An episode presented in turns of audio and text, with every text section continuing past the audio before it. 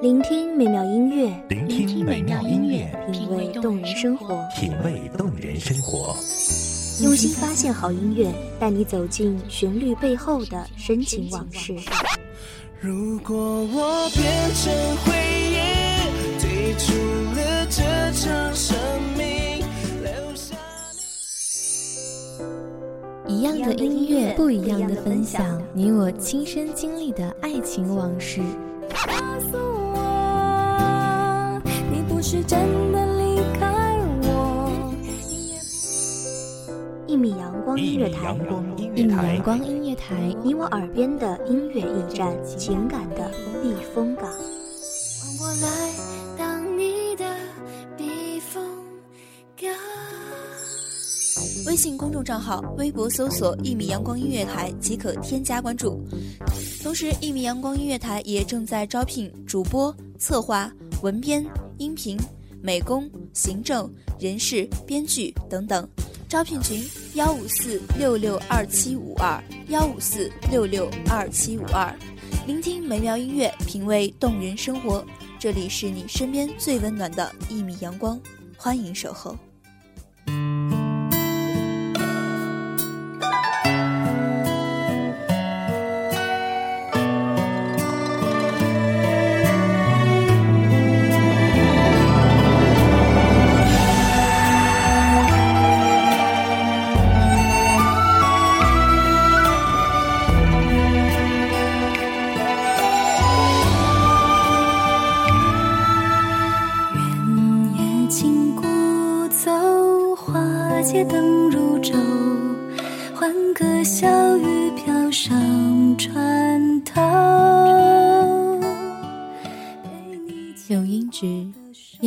丝弄碧。随堤上曾见几番，浮水飘绵送行色。全球各地的听众朋友们，大家好，欢迎收听一米阳光音乐台，我是主播霍辉。值此猴年春节，霍辉向全球所有的听众朋友们问好，祝大家新春快乐，猴年大吉。新春团圆之时，我想大家的心里总有那么一个人让你思念。前尘若梦，相识就好似是命中注定的情缘。那么本期新春特别节目，就让我们一同走进宋徽宗和李师师之间那只能耳听的爱情故事。若你想起我，不必宝贵的是承诺太重，聚散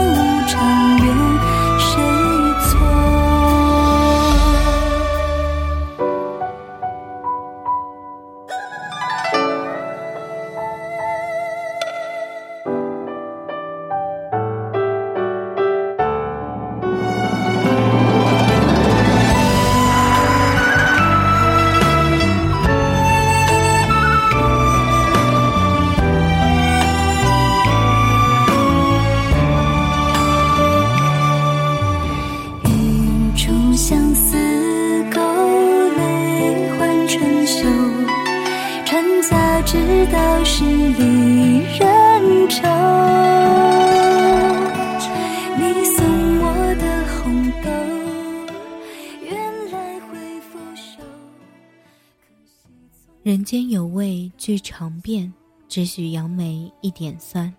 这是宋徽宗笔下的诗句。说起来，宋徽宗赵佶一生生性轻浮，除了爱好花木竹石、鸟兽虫鱼、穿顶书画、神仙道教外，还嗜好女色如命。后来更是终日沉淀其中，放浪形骸，不能自拔。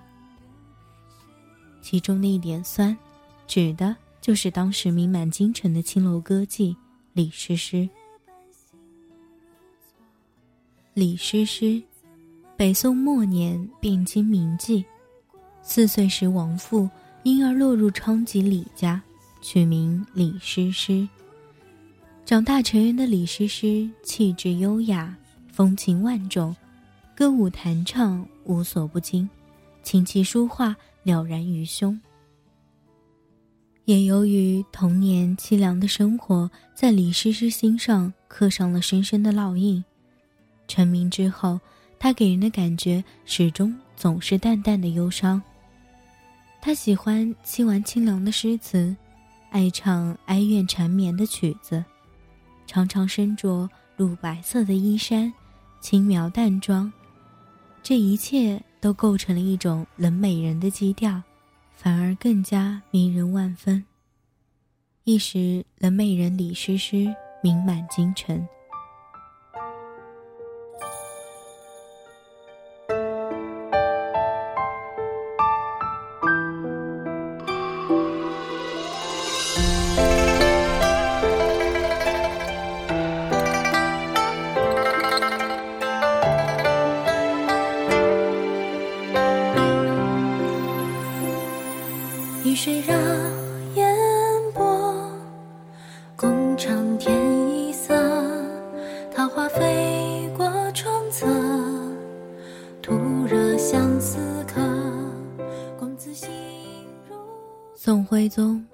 诗诗的美名早就有所耳闻，一日便穿了文人的衣服，乘着小轿找到了李诗诗处，自称殿试秀才赵乙，求见李诗诗。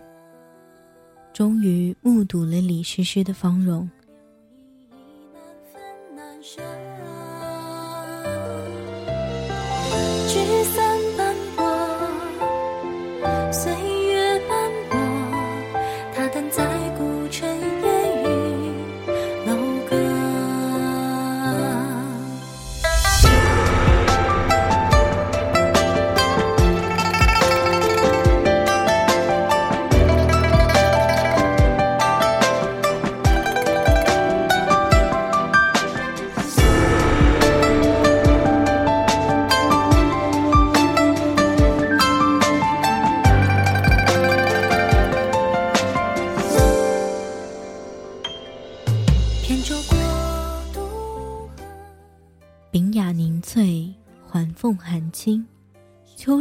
神，玉为骨，芙蓉如面，柳如眉。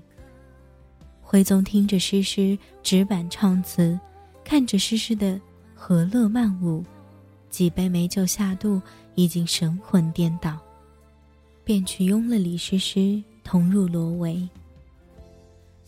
这一夜，枕席缱绻，比那嫔妃当夕时情致加倍。李师师温婉灵秀的气质，使宋徽宗如在梦中。可惜情长宵短，转瞬天明，徽宗没奈何，只好披衣起床，与李师师约会后期，依依不舍而别。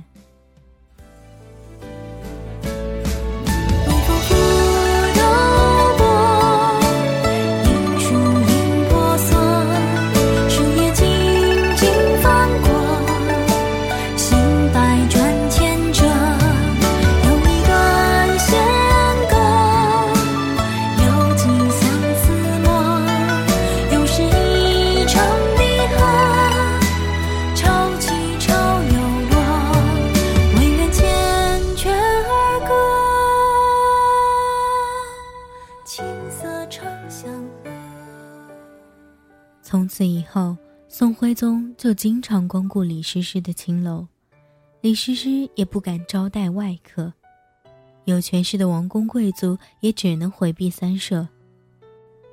他的青楼门前已是冷落车马稀，但有一人李师师自己不能割舍，他就是睡监周邦彦。周邦彦也是一名才子。他风雅绝伦，博涉百家，并且能按谱制曲。所作乐府长短句，词韵清味，是当时的大词人。有一次，宋宗辉生病，周邦彦趁机幽会李师师。二人正耳鬓厮磨之际，忽报顺驾前来，周邦彦一时无处藏身，只好匆忙躲到床铺底下。宋徽宗坐下后，就送给李师师一个从江南用快马送到的新鲜橙子，与他边吃边调情。这天，由于徽宗身体没全好，才没留宿。从此，宋徽宗对后宫佳丽视若无睹，隔三差五就以体察民情为由，出宫来李师师这里寻欢作乐。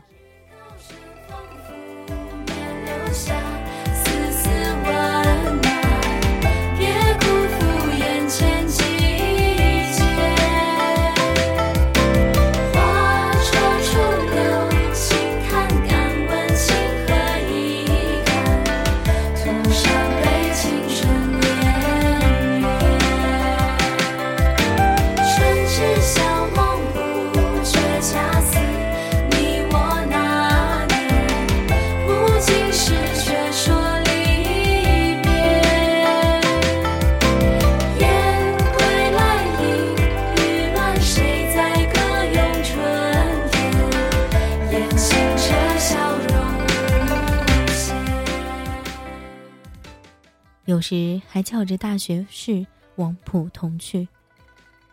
李师师渐渐的也知道了他的身份，万岁爷驾临，怎敢不百般奉承？如今的李师师可非往日可比，身份虽然仍是名妓，却也名花有主。有权势的王公贵族也只能望失心叹。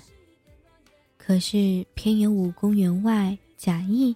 以前与李师师交情深厚，一日偶遇李师师，便去他家中留宿。酒后不免醋意大发，写了一首讽刺宋徽宗的词：“闲步小楼前，见个佳人貌似仙，暗想盛情挥似梦，追欢执手兰房恣意，一夜说蒙言。满居沉潭喷瑞烟。”报道早朝归去晚归殿，留下娇俏当宿前。宋徽宗听后大怒，差点杀了他，最后还是被贬到琼州做了个参军。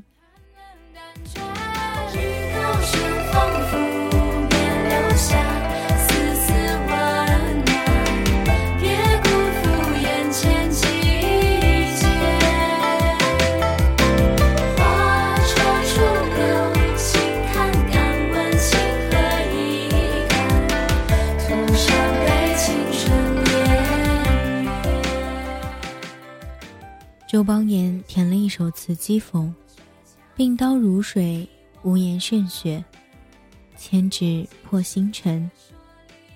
仅为初温，受香不断，相对作调声。低声问，向谁行诉？尘上已三更，瓦花霜浓，不如休去，只是少人行。”这首词。将宋徽宗青龙风流的细节传神的表现了出来。后来宋徽宗痊愈，再找李师师宴饮，李师师一时忘情的把这首词唱了出来。宋徽宗问是谁做的，李师师随口说出是周邦彦。话一出就后悔莫及。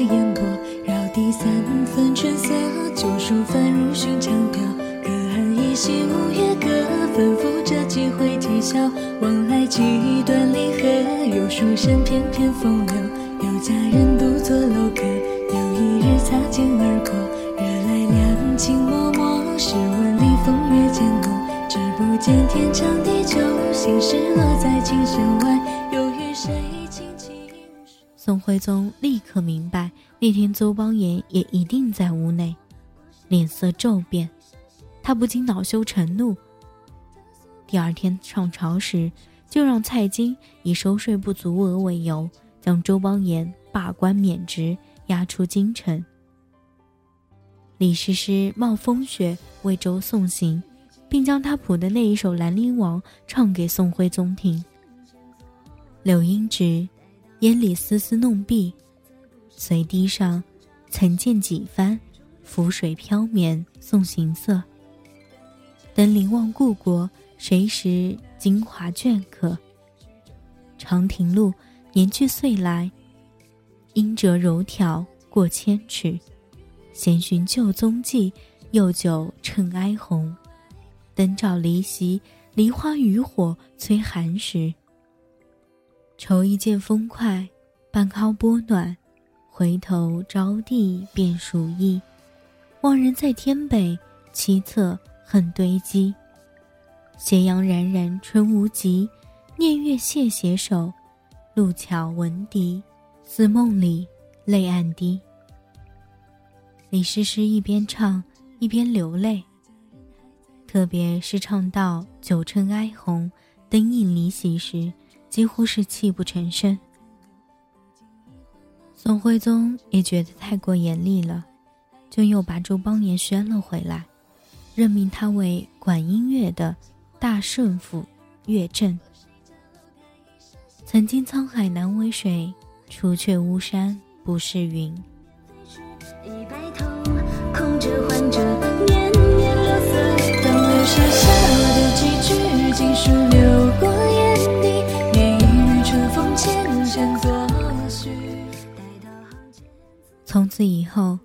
宋徽宗只觉得后宫那些嫔妃没有一个比得上李师师的万种风情，因此时时刻刻都想念宫外青楼的李师师。自从接待了宋徽宗，李师师的院子大兴土木，那紫云青雨已变成一座美奂美轮的华楼。楼成之日。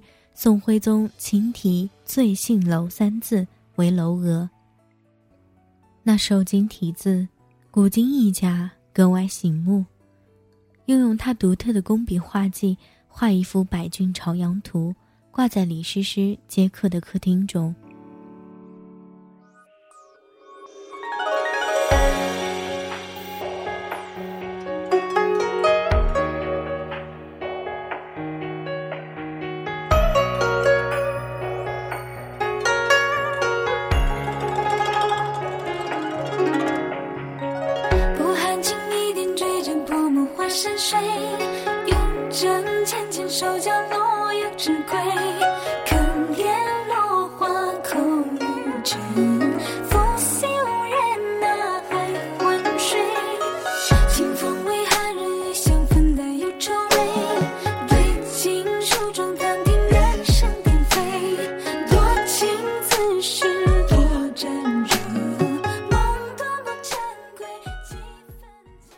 靖康之难后，宋徽宗、宋钦宗先后做了俘虏，南宋建都临安，李师师辗转流落在湖广一带，因生计艰难，不得已重操旧业。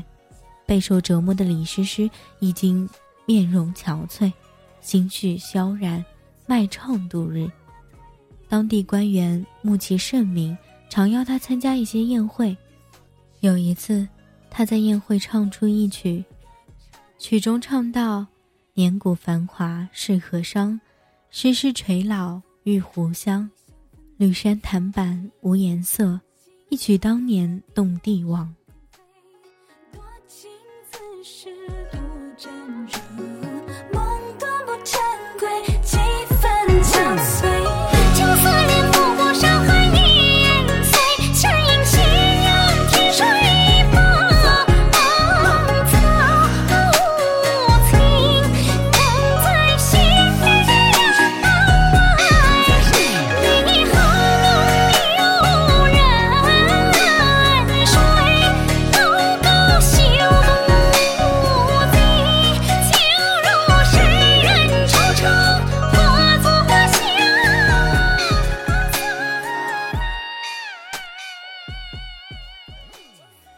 曲悲凉凄婉，从中不难听出这位曾经名满京城的一代名妓对过去一曲当年动帝王的风流韵事，身怀无限的眷恋。后世有人叹曰：“方尽依稀即汴梁，当年韵事久传扬。子宫有道同香哭，红粉多情恋上皇。孰料胡儿驱铁马，尽交佳丽死红阳。靖康耻耻谁为雪？黄河滔滔万古伤。”另外，关于李师师的余生，还有三种不同的说法。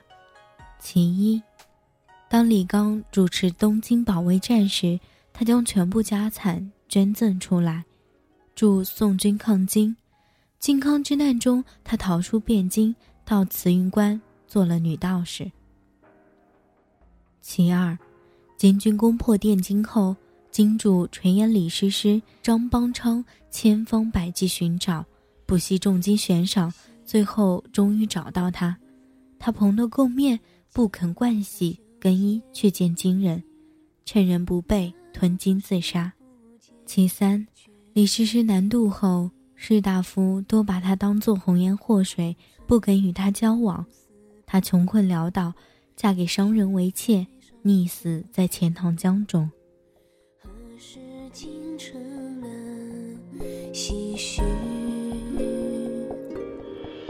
少年溪傍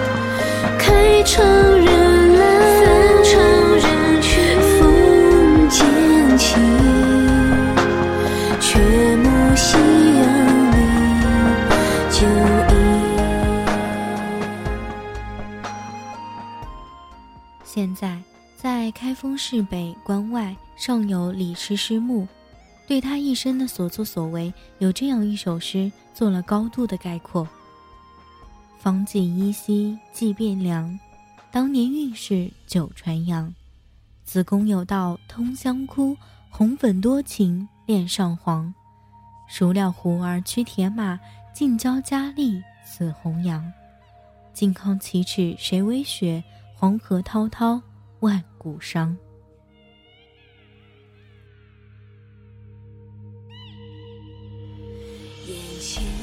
西墙换季，一眨眼的淋漓。而千古风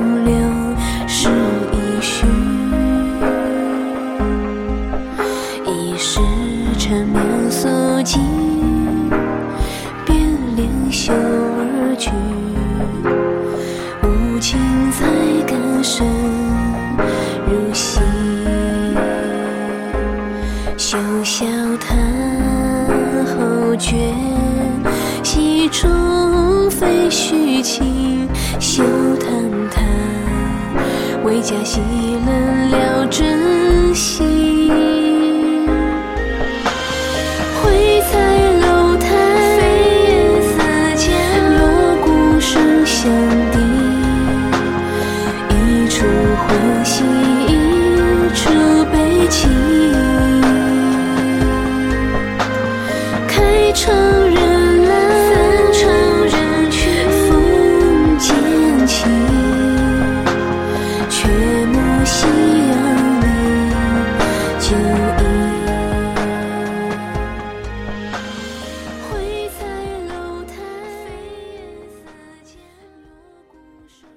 说到这里，他们的故事就要告一段落了。在节目的最后，灰灰还是要祝愿大家在新的一年都可以遇到属于自己的那一份幸福，珍惜属于你们的幸福，相约到白首。感谢各位听众朋友们的收听，这里是一米阳光音乐台，我是主播灰灰。再次祝福全球各地的听众朋友们猴年大吉，新春快乐！我们下期节目再见。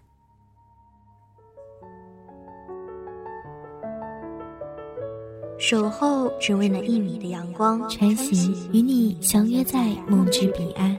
一米阳光音乐台，一米阳光音乐台，你我耳边的音乐驿站，情感的避风港。